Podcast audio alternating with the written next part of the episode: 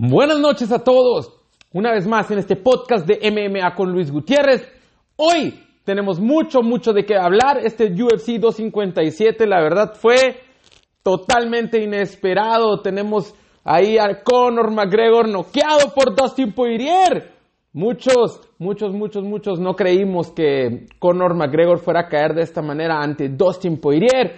Nadie creyó eh, que Dan Hooker iba a caer tan rápido y de una manera tan contundente como lo hizo ante Michael Chandler, pero no se les olvide, antes de empezar hay que suscribirse al canal de MMA con Luis Gutiérrez, darle like y la campanita no se nos olvide porque eso nos apoya mucho en el canal. También nos pueden escuchar en Spotify, nos pueden escuchar en todas las redes sociales como MMA con Luis Gutiérrez, en Instagram, en Facebook.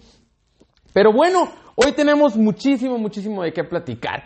UFC 257 está en los libros y tenemos que hablar sobre cómo se fueron dando las cosas ese día.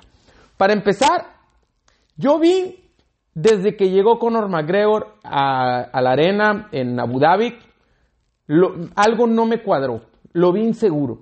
Desde que, que hizo la aparición de cómo llegó, lo noté inseguro, no me gustó. En el vendaje, lo mismo.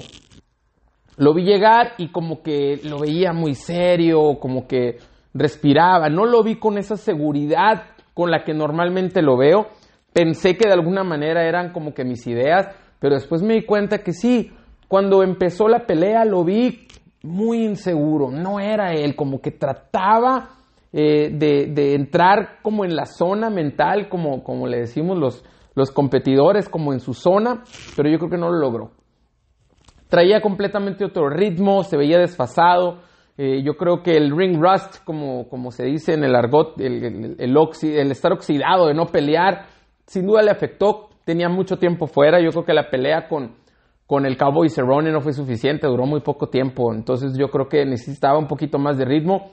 Prepararte contra Dustin Poirier es prepararte para una guerra y para una guerra duradera. Y Dustin Poirier hizo muchas cosas bien. Pero bueno, Vamos a empezar a platicar primero también con la pelea coestelar. ¿Qué les pareció? Michael Chandler, el caballo negro de la división, se metió por un ladito a los rankings, puesto que viene como, como ex campeón de Bellator y hace esta migración a UFC. Primero se, especulaba, era el contendiente cero, en dado caso de que Khabib o, o Justin Gaethje se cayeran, él era el emergente de la pelea no pasó así, no tuvo con quién pelear. Después el Cucuy Ferguson lo, lo, rechazó, no quiso pelear con él. Se hablaba de que peleaba aquí, peleaba allá, hasta que dijeron Dan Hooker. Cuando dijeron Dan Hooker, yo dije, está demasiado alto Dan Hooker contra Michael Chandler. O sea, por un lado, Mike, este, Hooker es muy alto y Chandler es chaparrito. Entonces ya había una diferencia muy grande. Dije yo, oye, lo van a manejar muy bien con la distancia. El golpeo que tiene Hooker es muy efectivo. Eh, él entrena pues con Israel Adesanya, con, ese equipo que, que, da pues impresionantes peleadores como los campeones que tiene eh, Volkanovski y Adesanya. O sea, imagínate, se me hace demasiada pieza para Michael Chandler estilísticamente.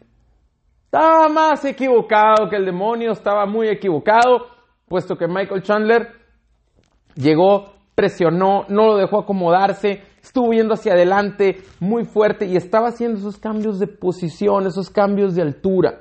Esos cambios de altura con un chaparrito son muy peligrosos. Hacía cambio de cuando la persona baja su cabeza, tu vista normalmente siempre está en la cabeza de la persona. Entonces, baja la cabeza, baja la vista y pierde de vista el golpe que viene por arriba y conecta a Michael Chandler, se lo lleva al piso, sigue haciendo su trabajo muy agresivo, lo hizo muy bien, no le dio oportunidad este, a Dan Hooker, The Hangman, de ponerse otra vez de pie para la pelea, nocaut técnico. ¡Wow! ¡Wow! Después de ahí viene y hace su, su discurso después de la pelea Michael Chandler como Rick Flair eh, de la WWE y viene y dice y reta a todo el mundo y le dice Khabib regresa a ver si es cierto eh, le canta el tiro a yo creo que hasta Amanda Núñez le faltó querer pelear con ella pero bueno este, hizo un excelente trabajo. Eh, yo creo que eh, Michael Chandler se merece el respeto de todos. Yo creo que ahora sí todo el mundo paró la antena porque todo el mundo decía, bueno, los peleadores que vienen normalmente así de, de, ser muy exitosos en otras ligas, llegan y se topan, porque UFC pues sin duda tiene el talento más grande, pero Michael Chandler tiene compitiendo toda su vida.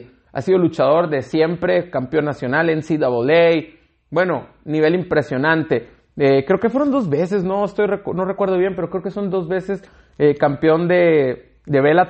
Eh, le gana a Eddie Álvarez, le gana a Benson Henderson, o sea, tiene algunas luminarias, otras no tan conocidas, pero de gran nivel igual.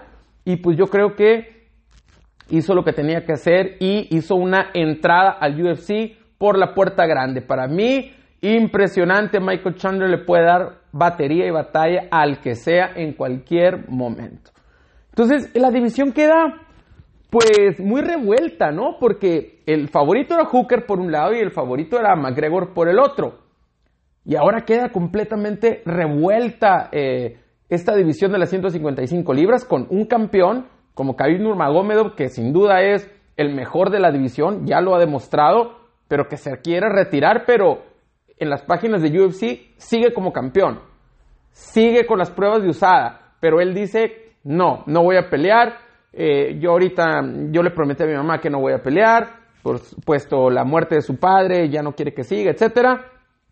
Y dice que no vio nada que lo emocione a regresar a pelear. El único nombre que mencionó fue el de el brasileño, este, ay, siempre se me olvida su nombre, pero bueno, siempre hace una, muy, buenas peleas, este, y ahora, pues fue el único que mencionó este Khabib. Ahorita voy a poner la foto, no se me va a olvidar.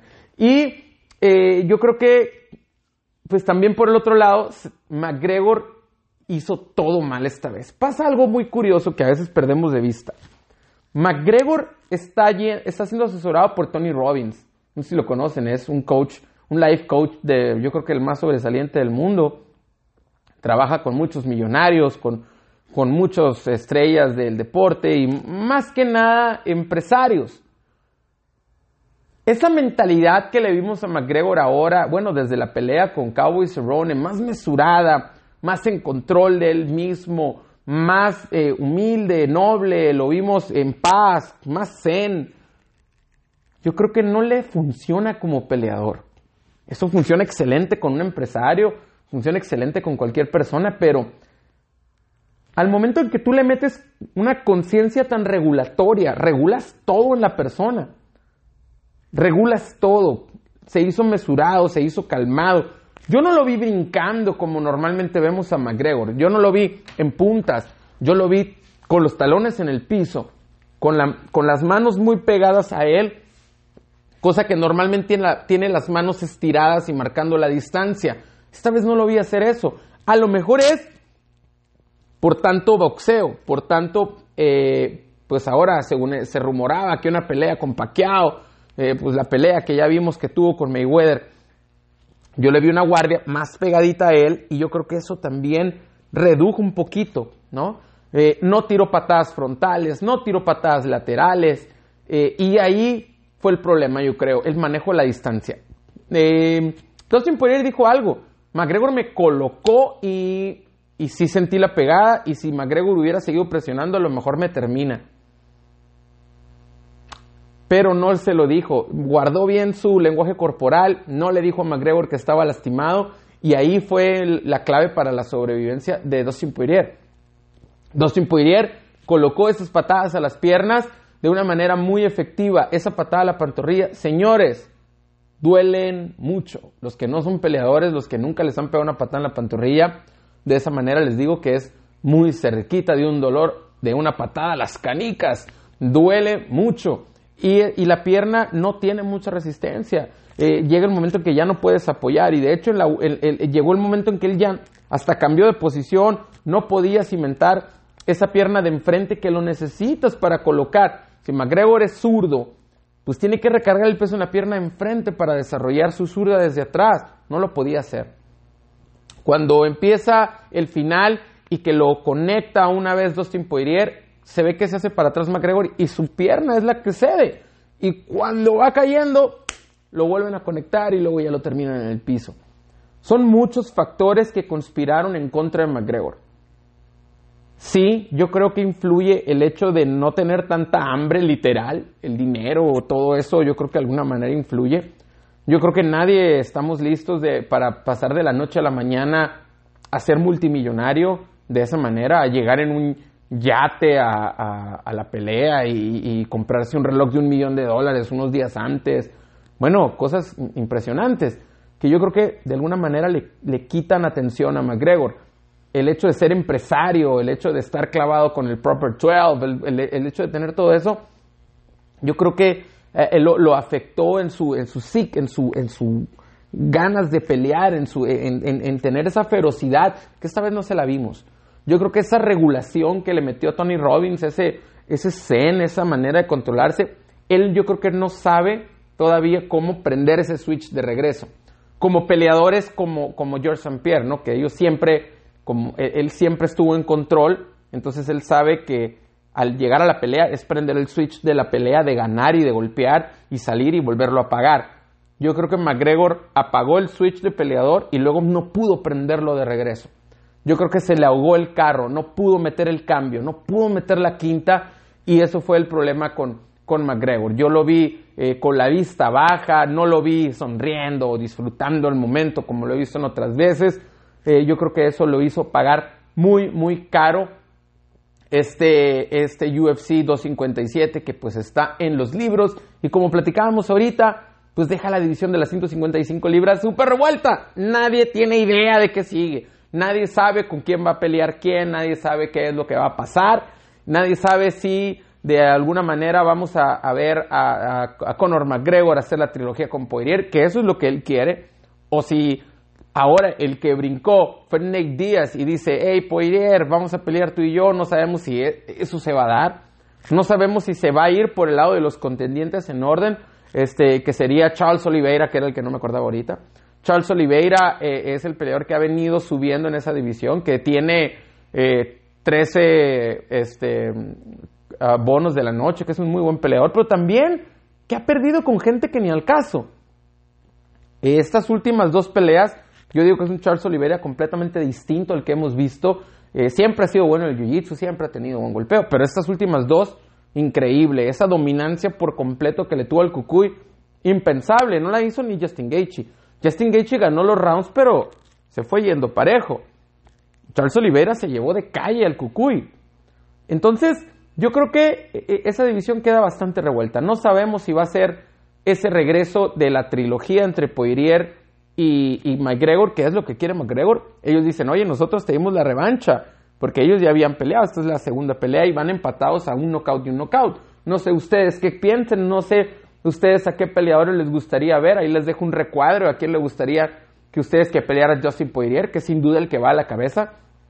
Si regresase eh, Khabib ¿contra quién les gustaría verlo? O si ya debe dejar vacante ese título y dejar que la división de las 155 libras corra. Bueno, no se les olvide suscribirse al canal MMA con Luis Gutiérrez. Síganos en, en Instagram como MMA con Luis Gutiérrez. En el Twitter también nos encuentran. Síganos en Spotify como MMA con Luis Gutiérrez.